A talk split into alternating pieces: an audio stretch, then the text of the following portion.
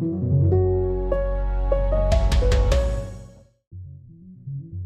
Aber bitte ersparen Sie sich und uns doch in Zukunft Ihre Aufrufe zur Zusammenarbeit. Diese Aufrufe sind nichts anderes als reine politische Rhetorik. So eine Hasenfüßigkeit vor der eigenen Verantwortung davonlaufen, das habe ich noch nicht erlebt, Herr Merz. So viel Feigheit vor der eigenen Courage. Wenn Sie dann mal kritisiert werden, dann sind Sie eine Mimose. Rhetorisch scharf geschossen wurde gestern bei der Generaldebatte im Bundestag. Einig ist man sich aber in einer Sache, und das ist die Ablehnung der AfD. Remigration als Stichwort, das erinnert an die dunkelsten Zeiten der deutschen Geschichte. Unsere Botschaft an Sie, die Sie da drüben ganz rechts sitzen, ist klar und eindeutig. Genug ist genug. Ein Ruck geht durchs Land und erreicht auch den Bundestag. Seit den Veröffentlichungen des Recherchenetzwerks Korrektiv zu dem Treffen von Rechtsextremen in Potsdam gehen in Deutschland Hunderttausende auf die Straße, um gegen die immer stärker werdende AfD zu demonstrieren. Laut dem Bündnis Zusammen gegen Rechts waren es am vergangenen Wochenende deutschlandweit mindestens 821.000 Menschen bei über 300 Veranstaltungen.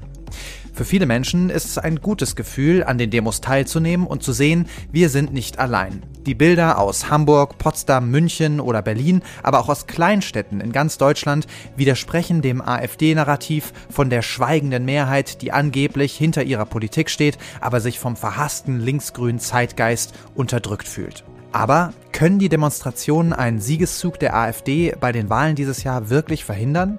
Engagieren sich die Menschen über eine oder zwei Demos hinaus? Oder gibt es sogar eine Gegenreaktion, die die AfD stärken könnte? All das wollen wir heute besprechen mit drei Gästen.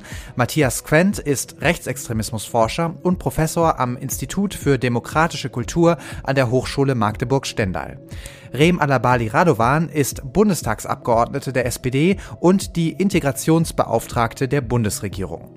Und zum Schluss der Sendung blicken wir nach Thüringen und sprechen mit der Eisenacher Ethnologin Juliane Stückrath.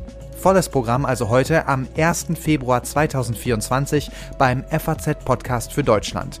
Mitgearbeitet haben Angelika Fey und Michael Teil. Mein Name ist Felix Hoffmann und ich freue mich sehr, dass Sie mit dabei sind.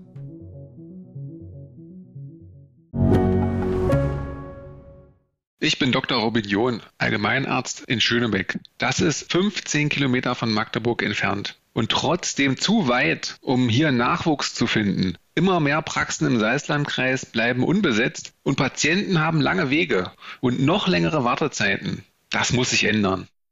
Die besondere Nähe der niedergelassenen Haus- und Fachärzte ist in Gefahr. Was die Gesundheitspolitik jetzt dringend ändern muss, erfahren Sie auf rettetdiepraxen.de.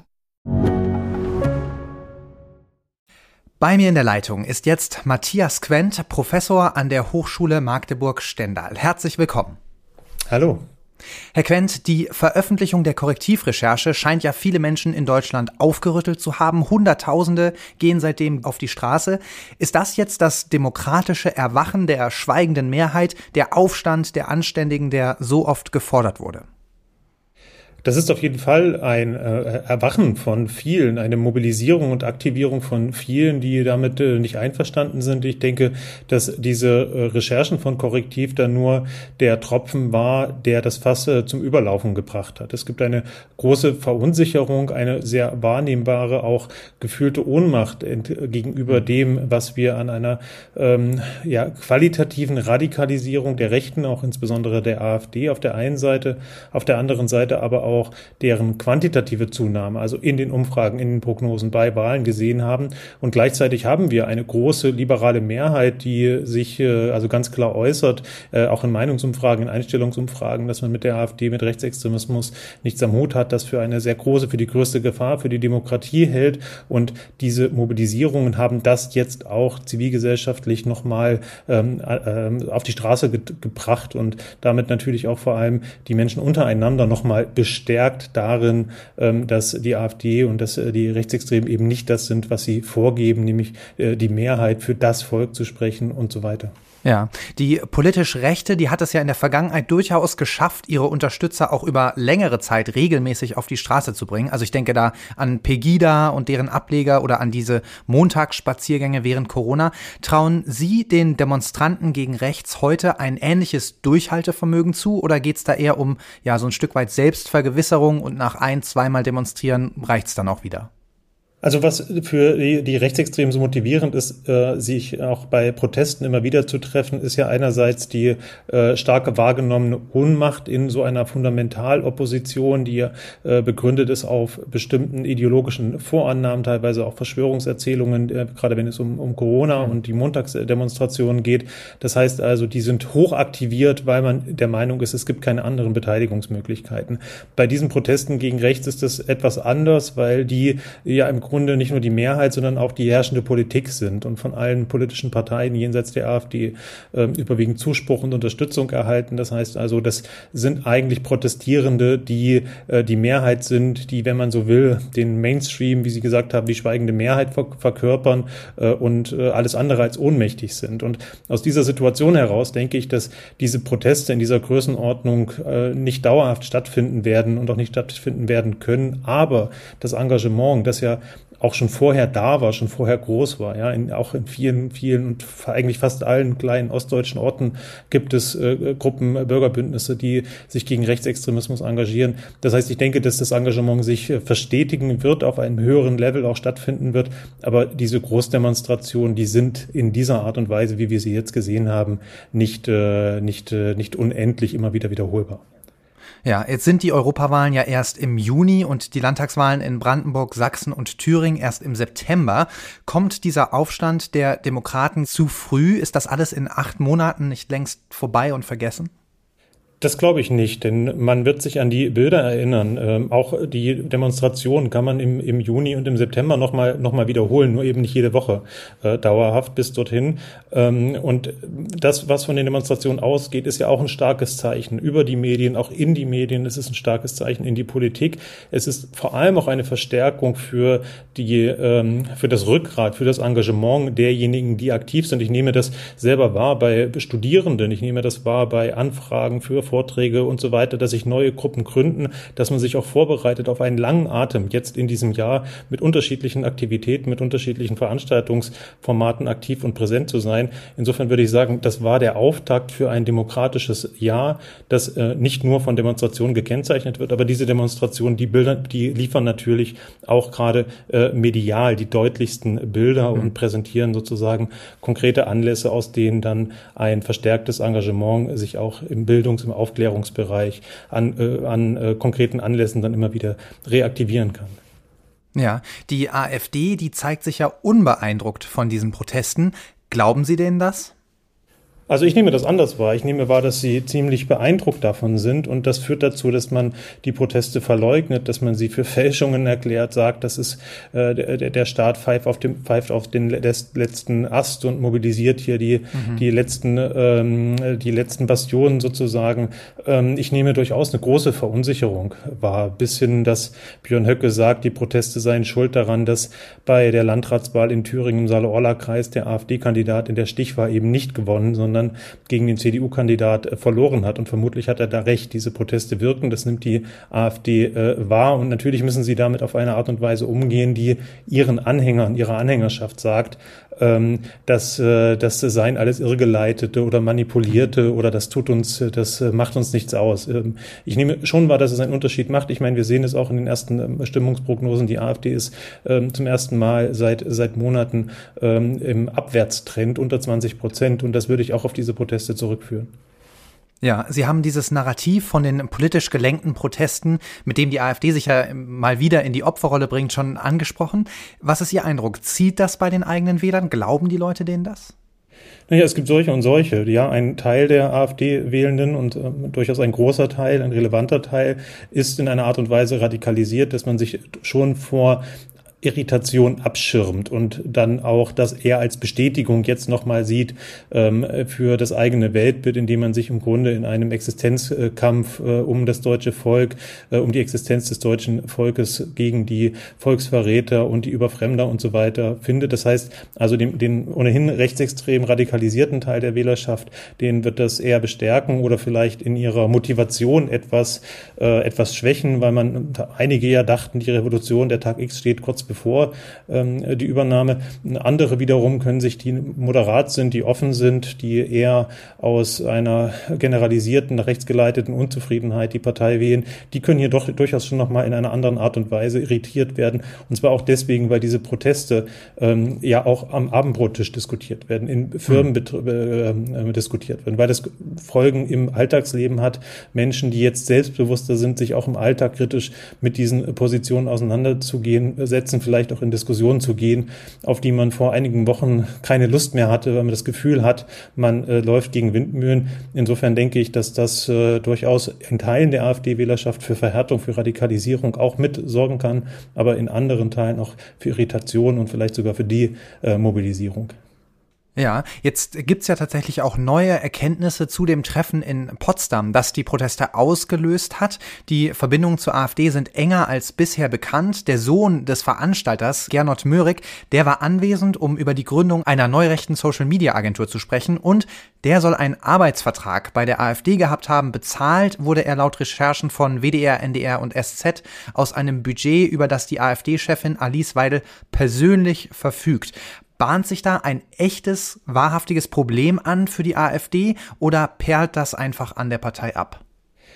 Auch hier wieder, ähm, die ist es zu unterscheiden. Also die AfD hat da gegenüber denjenigen, die nicht rechtsradikalisiert sind, ein Glaubwürdigkeitsproblem. Man kann nicht sagen, dass das Treffen unbedeutend war und gleichzeitig den persönlichen Referenten entlassen, der äh, daran teilgenommen hat, wie das, wie das ähm, gewesen ist. Die zusätzlichen Enthüllungen äh, bestärken nochmal die Verbindung zu, zu, zur AfD. Auf der anderen Seite aber ähm, gibt es ja das Narrativ, das sei alles eine manipulierte Medienkampagne dazu gemacht, um die nationale nationale Bewegung oder die patriotische, wie es äh, heißt, äh, zu, zu schwächen und zu äh, delegitimieren. Ähm, das heißt, bei denjenigen, die ohnehin nicht mehr erreichbar sind für oder jedenfalls nicht auf eine, nicht überzeugbar sind von solchen Informationen, wird das mit Sicherheit nicht zu einem Umdenken führen. Aber es sind natürlich weitere Belege auch für die Behörden, für ein mögliches. Verbotsverfahren, für die Einstufung der, der AfD auch auf der Bundesebene ähm, als rechtsextrem. Und das wird über kurz oder lang sicher nicht an der Partei vorbeigehen gehen.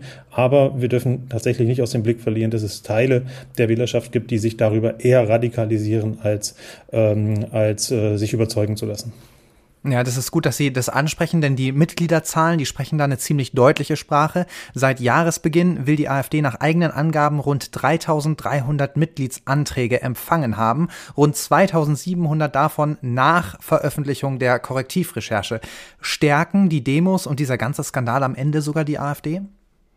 Ich glaube nicht, dass sie die AfD auf einer, ähm, auf einer gesellschaftlichen Ebene langfristig äh, stärken. Es äh, kann durchaus sein, dass es zu Polarisierung, auch zu Solidarisierungseffekte jetzt in dieser Situation äh, kommt, was erschreckend genug ist vor dem Hintergrund der Radikalität der Dinge, die dort äh, und der Pläne, die dort äh, besprochen wurden und die jetzt auch Anlass der Debatten sind.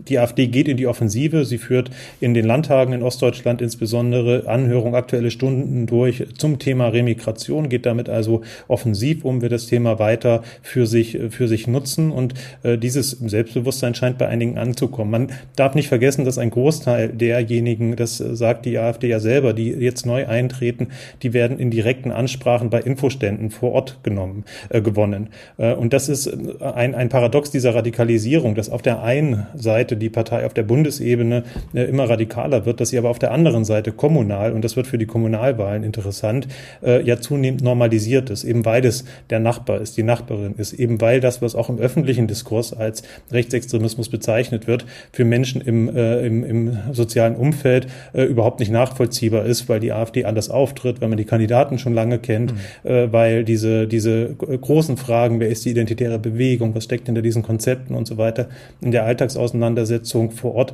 gar keine so große Rolle spielen. Insofern hat das was mit der lokalen Verankerung zu tun und auch damit, dass demokratische Parteien gerade in der Präsenz, in der Fläche auf dem Land Land nicht so präsent ist, wie das die AfD ist, die wirklich, wirklich ähm, einfach sehr aktiv damit ist, überall ansprechbar äh, zu sein, sich auf den Marktplätzen zu zeigen, auch in Vorbereitung des, der Kommunalwahlkämpfe. Ähm, das muss man also auch ein bisschen auseinanderhalten. Da gibt es noch eine zweite Kampagne, die im Moment läuft, nämlich schlicht einfach die, ähm, die Verankerungskampagne in Hinblick auf die Kommunalwahl. Die Demonstrationen, die gerade stattfinden, die richten sich ja gegen rechts. Aber herrscht denn eigentlich Einigkeit bei den Demonstranten darüber, was gegen rechts bedeutet? Also da wurde bei manchen Demos zum Beispiel auch gegen die CDU gepfiffen. Jetzt kann man ja von konservativer Politik halten, was man will, aber die CDU als Demokratiefeind wie die AfD zu sehen, das ist einfach absurd. Schaden die Demonstranten mit einem so ja ausgeweiteten Feindbild nicht der eigenen Sache? Also es liegt in der Natur der Sache, dass so große Demonstrationen ähm, sehr vielfältig sind, ja, und nicht alles, was man dort äh, hört, ist äh, und nicht alles, was sich dort präsentiert, ist ähm, automatisch auch äh, reflektiert, demokratisch äh, aufgeklärt. Es gab auch in, von sehr kleinen Gruppen antisemitische Vorfälle bei diesen Demonstrationen, die das äh, äh, instrumentalisieren wollten. Ähm, sowas, sowas findet selbstverständlich statt, aber das repräsentiert nicht die große Menge derjenigen, die sich dort äh, versammelt haben. Ähm, und zum, zum Tropfen, der das was zum Überlaufen äh, äh, bringt, gehört natürlich schon auch, dass sich insbesondere Friedrich Merz immer mal im, ähm, im Besteckkasten des, des Rechtspopulismus auch bedient, wenn es um Äußerungen geht. Äh, geht. Das, das macht die, die CDU nicht zu einer rechten äh, Partei. Ähm, aber auch bei diesem Treffen in Potsdam waren ja mehrere CDU-Abgeordnete anwesend. Das heißt nach wie vor nicht, dass AfD und CDU auf einer, auf einer Ebene stehen. Aber das, was viele Menschen beunruhigt, beunruhigt und auch mobilisiert, ist eine, die Frage, wie glaubwürdig, wie nachhaltig, gerade auch mit Hinblick auf die Wahlen in Thüringen, in äh, Sachsen und in Baden-Württemberg in diesem Jahr, ist die Abgrenzung äh, von der äh, CDU, also die Abgrenzung der CDU von der AfD. Dass es da nicht hilfreich ist, AfD und CDU in einen Topf zu werfen, ist richtig. Aber auf der anderen Seite ist die Botschaft, die davon ausgeht, schon auch an die CDU gerichtet, nämlich zu sagen, also ihr dürft euch nicht zum Partner der Antidemokraten machen. Ja, Stichwort Abgrenzung der CDU zur AfD. Da sei nochmal auf die Folge meines Kollegen Simon Strauß vom Dienstag verwiesen. Er hat mit dem CDU-Spitzenkandidat und dem möglichen künftigen Ministerpräsidenten von Thüringen, Mario Voigt, über genau diese Themen gesprochen. Den Link packe ich Ihnen natürlich in die Show Notes. Jetzt sind nicht alle Wähler der AfD harte Rechtsextremisten. Viele Menschen wollen einfach ihre Unzufriedenheit zum Ausdruck bringen. Besonders das Thema Migration steht da ja immer wieder im Mittelpunkt. Und jetzt will mittlerweile sogar die SPD im großen Stil abschieben. So hat äh, Scholz es mal in einem Interview gesagt. Asylbewerber sollen künftig staatliche Leistungen über eine Bezahlkarte und nicht mehr als Bargeld bekommen. Ist es möglich, der AfD mit solchen Verschärfungen das Wasser abzugraben oder bleiben die Wähler der AfD nicht einfach trotzdem beim Original quasi? Es ist davon auszugehen, dass äh, die meisten Wählenden sich davon nicht äh, überzeugen lassen, dass jetzt wirklich was passiert, und zwar aus äh, verschiedenen äh, Gründen. Das eine ist, dass gerade äh, wenn es um fremdenfeindliche oder rassistische Einstellungen geht, ja, das ist jetzt noch kein geschlossen rechtsextremes Weltbild, aber diese Einstellungen sind bei AfD-Wählenden extrem stark verbreitet. Und da wird es sehr schwierig sein, mit äh, zu konkurrieren. Und auch die Frage, will man damit überhaupt konkurrieren? Ähm, was macht das mit der Demokratie? Wir sehen jetzt in Reaktion auch auf das äh, Zitat von Lars Klingbeil, äh, Lars Klingbeil beispielsweise, die AfD freut sich darüber. Sie bringt das mit ein und sagt also, ja, wir wollen Remigration. Die SPD sagt doch genau dasselbe. Warum regt ihr euch so auf? Das heißt, die Strategie, die Götz Kubitschek dafür mal ausgegeben hat, ist die Strategie der Verzahnung. Das nutzt man, um die eigenen Positionen zu normalisieren und unabhängig davon, dass es notwendig ist, Probleme zu lösen und Dinge zu ordnen, die nicht funktionieren. Das wird ja niemand in, in Abrede stellen ähm, ist es doch gerade die, die Art der Kommunikation, die von der AfD doch genutzt werden kann, um ihre besonders migrationsfeindlichen äh, Positionen ähm, zu normalisieren. Also man muss auf der einen Seite die Probleme äh, selbstverständlich lösen, die bestehen, auf der anderen Seite aber führt ein ähm, überzogener und an manchen Stellen regelrecht äh, untergangsprophetischer Diskurs eher dazu, die AfD zu stärken, als als Alternative zur Alternative wahrgenommen zu werden. Da findet man auch international international keinen empirischen Beleg dazu, dass eine rein, äh, dass nur eine verschärfte Migrationspolitik ähm, nutzen würde. Es wird dann immer gern auf Dänemark und den Kurs der dänischen Sozialdemokratie äh, verwiesen, ähm, aber nicht darauf eingegangen, dass dort auch die sozialen Wohlfahrtstaten sozusagen stark ausgeweitet wurden und ähm, die Frage sozialer Ungleichheit eine ganz andere ist, von der geografischen Lage des Landes mal ganz abgesehen. Also es besteht die Gefahr, dass aber die demokratischen Parteien hier Versprechen machen, die gar nicht so einfach eingelöst werden können. Mhm. Ähm, und äh, dass das am Ende dann dazu führt, dass die AfD eher profitiert, weil sie sagen, sagen kann, ja, wir sind das Original, wir haben es ja gleich gesagt. Mhm. Probleme also lösen, aber Finger weg von einfachen Parolen. Lieber Herr Quent, vielen, vielen Dank für das Gespräch. Sehr gern, danke Ihnen. Ich bin jetzt verbunden mit der SPD-Bundestagsabgeordneten und Integrationsbeauftragten der Bundesregierung, Reem Alabali Radovan. Herzlich willkommen, schön, dass Sie dabei sind. Danke, ich freue mich, dass ich da sein darf. Frau Alabali Radovan, haben Sie denn selbst auch schon mal an einer Demonstration gegen rechts teilgenommen und wie haben Sie die Stimmung dort erlebt? Ja, ich habe an einer Demonstration in meiner Heimatstadt Schwerin teilgenommen und in Parchim, das ist eine kleinere Stadt in Mecklenburg-Vorpommern. Hm. Und die Stimmung war grandios. Also ich kann mich nicht erinnern, wann das letzte Mal in Schwerin so viele Menschen auf der Straße waren. Es waren 2600.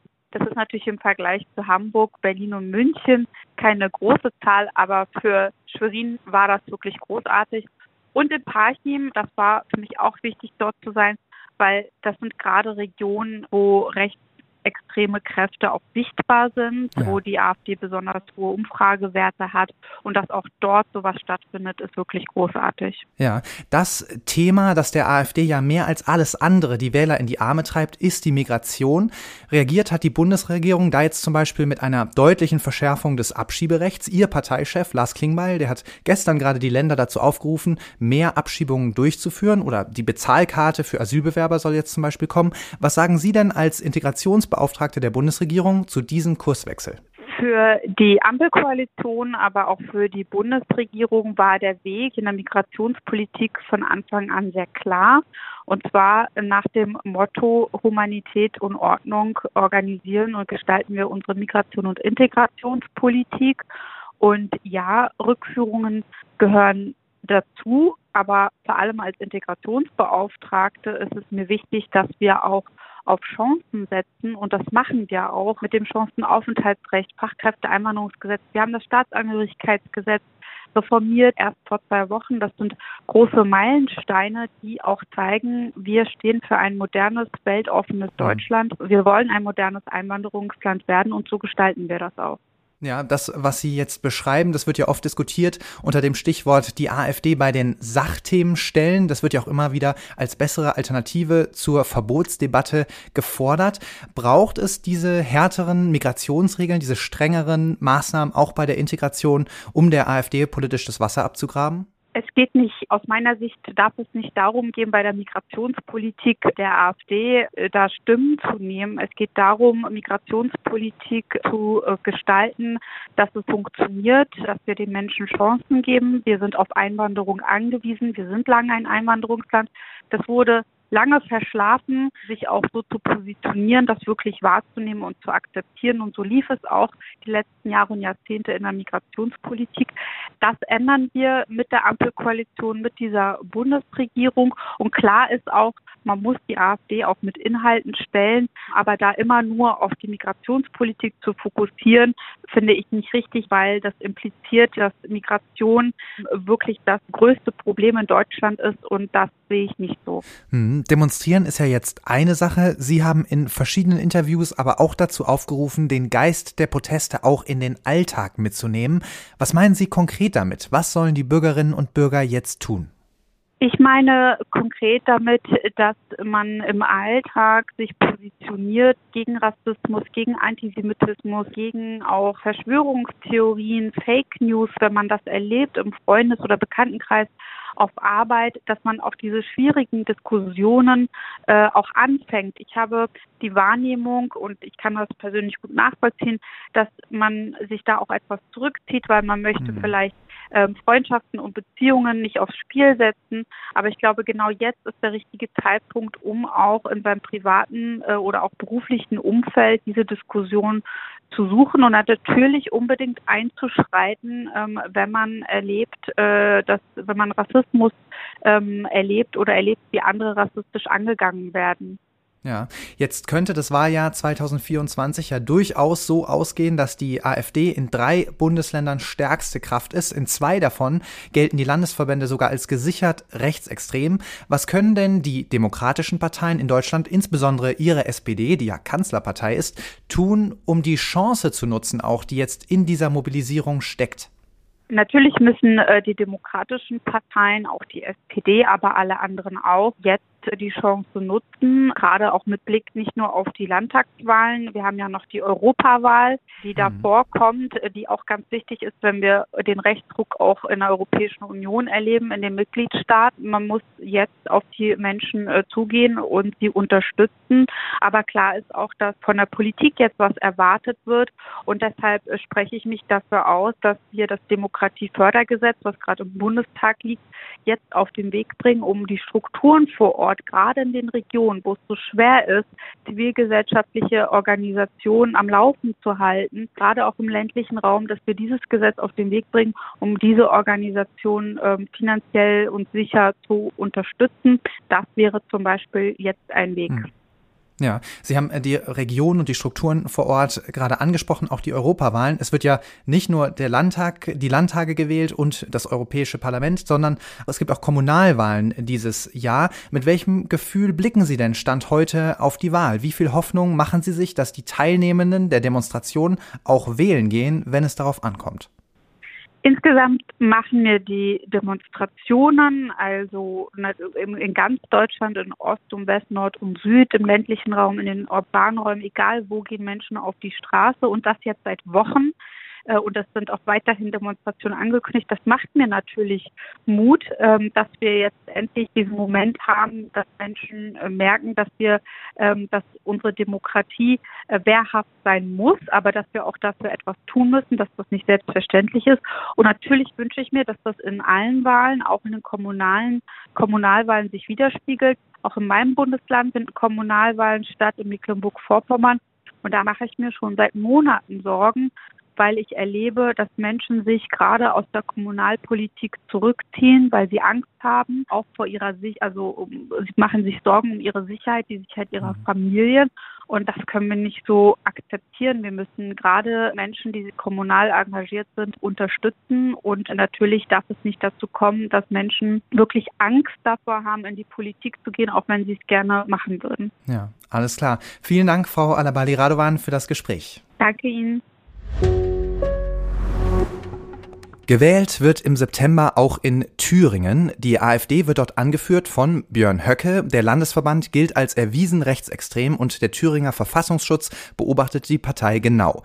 Trotz all dem steht die AfD in Thüringen aktuell bei 31 Prozent und kann sich gute Chancen ausrechnen, bei den Landtagswahlen im September stärkste Kraft zu werden. Aber auch in Thüringen gibt es natürlich Widerstand und der wird stärker. Darüber sprechen will ich mit Juliane Stückrath, Ethnologin und Autorin aus Eisenach und aufmerksame Beobachterin des politischen Geschehens in ihrem Heimatland. Herzlich willkommen, Frau Stückrath.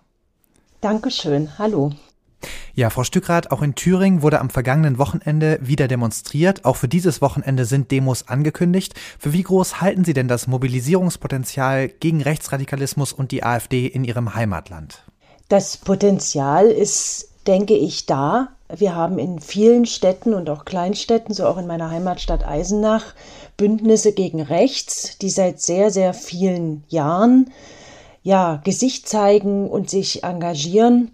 Und ich bin da ganz zuversichtlich, dass da jetzt sich auch sehr viel mehr noch anschließen und sich auch öffentlich zeigen und auch öffentlich auf der Straße zeigen, wie ja, viel Sorgen sie haben mit der Situation und dass sie die AfD in Thüringen nicht an der Regierung haben wollen.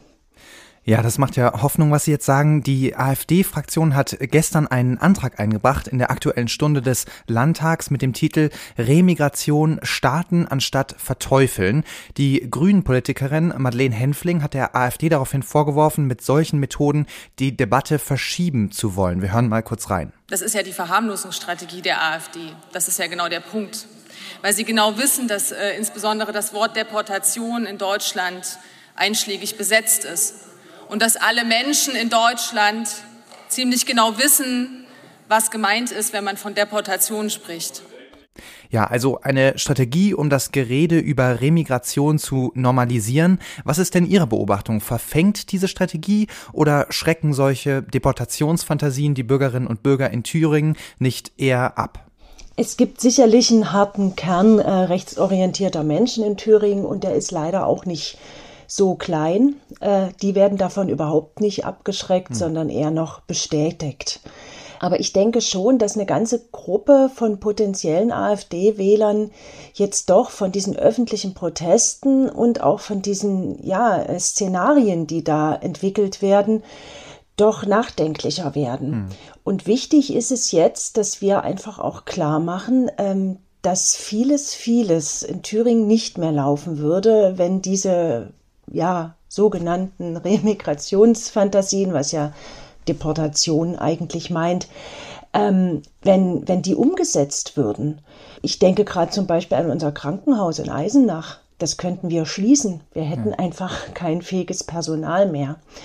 Und ähm, da hoffe ich einfach, dass doch einige nochmal zum Nachdenken kommen und merken, ja, in der AfD, das sind nicht nur irgendwie Spinner, die mal irgendwie unsere Wut kompensieren, sondern das sind kreuzgefährliche Gedanken, die dort kursieren und äh, das kann man nicht wählen.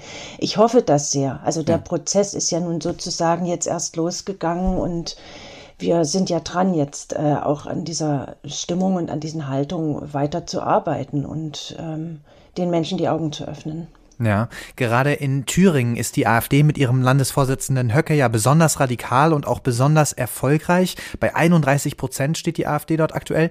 Da hat man als Gegendemonstrant ja vielleicht nicht mehr das Gefühl, die schweigende Mehrheit hinter sich zu haben. Wie sieht's aus? Braucht man Ihrer Einschätzung nach in Thüringen mehr Mut als anderswo, um gegen Rechtsradikalismus auf die Straße zu gehen? Nein, das glaube ich nicht. Also ich, ich persönlich fühle mich äh, da nicht, nicht bedroht. Mhm. Ich muss aber auch ehrlich sagen, ich bin nicht in den sozialen Medien unterwegs. Ich kriege auch viel äh, von Hass- und Hetzkommentaren gar nicht mit und bewege mich dadurch relativ arglos noch auch durch meine ja. Heimatstadt. Äh, und das werde ich auch so beibehalten. Ja. Ähm, aber ich habe eigentlich nicht den Eindruck, dass das äh, in Thüringen irgendwie gefährlicher wäre. Ich möchte aber jetzt auch nicht für alle Aktivistinnen und Aktivisten sprechen, die sich ähm, gegen rechts engagieren. Ich kann mir schon vorstellen, dass in noch kleineren Städten als Eisenach ähm, und auch im ländlichen Raum, wo einfach die äh, sozialen Kontakte noch, noch enger sind und man noch sehr viel schneller auch bekannt ist, mhm. dass das nicht durchaus auch ähm, ja, bedrohlich sein kann, sich gegen rechts zu engagieren. Aber ich möchte solche Gedanken bei mir persönlich überhaupt nicht aufkommen lassen und mich von sowas auch nicht beeindrucken lassen. Ja. Jetzt gibt's ja durchaus auch positive Nachrichten aus Thüringen, zum Beispiel aus dem Saale-Orla-Kreis. Da hat ja gerade überraschend der CDU-Kandidat Christian Hergott die Stichwahl zum Landrat gewonnen gegen einen AfD-Kandidaten, Uwe Turm. Der hatte allerdings im ersten Wahlgang ja über 12 Prozentpunkte vor Hergott gelegen. Da haben sich also dann im zweiten Wahlgang viele aufgerafft, dann doch noch einen CDU-Kandidaten zu wählen, um eben einen AfD-Landrat zu verhindern. Was ist Ihre Einschätzung? Haben die Demonstrationen da vielleicht auch eine Rolle gespielt? Hm, ich könnte mir vorstellen, dass ein kleiner Prozentsatz da schon auch noch mal eine Rolle gespielt hat. Mhm. Ähm, ich glaube, diese Demonstration und auch zu sehen, da ist doch eine, eine Mehrheit oder auch eine Menge von Menschen, die diese AfD äh, ablehnt, dass das doch auch dazu führt, dass das Thema Ich wähle AfD wieder mehr schambehaftet ist. Ich habe selber in meinen Feldforschungen über viele, viele Jahre eigentlich nie offiziell einen AfD-Wähler getroffen, weil die Leute einfach wissen, da rede ich nicht öffentlich drüber. Und warum redet man da nicht öffentlich drüber? Weil es irgendwie doch noch ein bisschen peinlich ist. Und das müssten wir wieder mehr verstärken, ähm, dass man schon noch so ein gewisse ja, Würde in sich hat und sagt, das ist unwürdig, das, das können wir nicht tun. Ich habe persönlich, äh, das hatte ich vorhin vergessen noch zu sagen, einfach wahnsinnige Sorgen um den Ruf unseres Bundeslandes. Ja. Und vielleicht ist es auch das noch ein Ansatz, den wir noch mal mehr verstärken könnten, der da auch eine Rolle gespielt hat. Ähm, der Ruf unseres Bundeslandes steht sowas von auf dem Spiel, dass wir uns echt dann fragen müssen, kommen hier noch ähm, Investoren gerne her? Kommen hier noch fähige Fachkräfte gerne her? Wir haben ein Problem mit äh, gutes Personal zu finden. Und auch das könnte ich mir vorstellen, dass das eine gewisse äh, ja, zum Umdenken noch mitführen kann. Ja. Also Sie merken, ich habe einen gewissen Grundoptimismus in mir, den brauche ich, um hier in Thüringen zu leben. Ja, das Ergebnis war ja trotzdem am Ende sehr knapp und bei den Landtagswahlen im September, da wird es keine Stichwahlen geben. Da gewinnt der Kandidat, der am meisten Stimmen holt und das wird ja vielerorts trotz allem Optimismus dann doch die AfD sein, weil dieser Sieg gegen die AfD im Saale-Orla-Kreis jetzt also ein gutes oder ein schlechtes Vorzeichen für die kommenden Kommunal- und Landtagswahlen. Was meinen Sie? Ich denke doch erstmal ein Gutes. Wir haben dort jetzt einen CDU-Landrat und ich denke, ähm, es ist ein, ist ein fähiger, erfahrener Mann. Und in, insofern äh, ist es doch erstmal ein gutes Zeichen. Und es zeigt, es ist für die AfD eben nicht dieser Durchmarsch möglich, den sie sich ja äh, erwartet haben und äh, der ja auch immer wieder prognostiziert wird. Ich äh, würde da einfach ähm, da jetzt auch aufpassen, dass wir den Teufel nicht schon immer wieder zu deutlich an die Wand malen, ja. sondern ähm, auch diese, diese anderen Möglichkeiten genauso thematisieren. Alles klar. Frau Stückrath, vielen, vielen Dank für diese optimistischen Worte zum Schluss. Ich danke Ihnen sehr herzlich für das Gespräch. Ich danke Ihnen.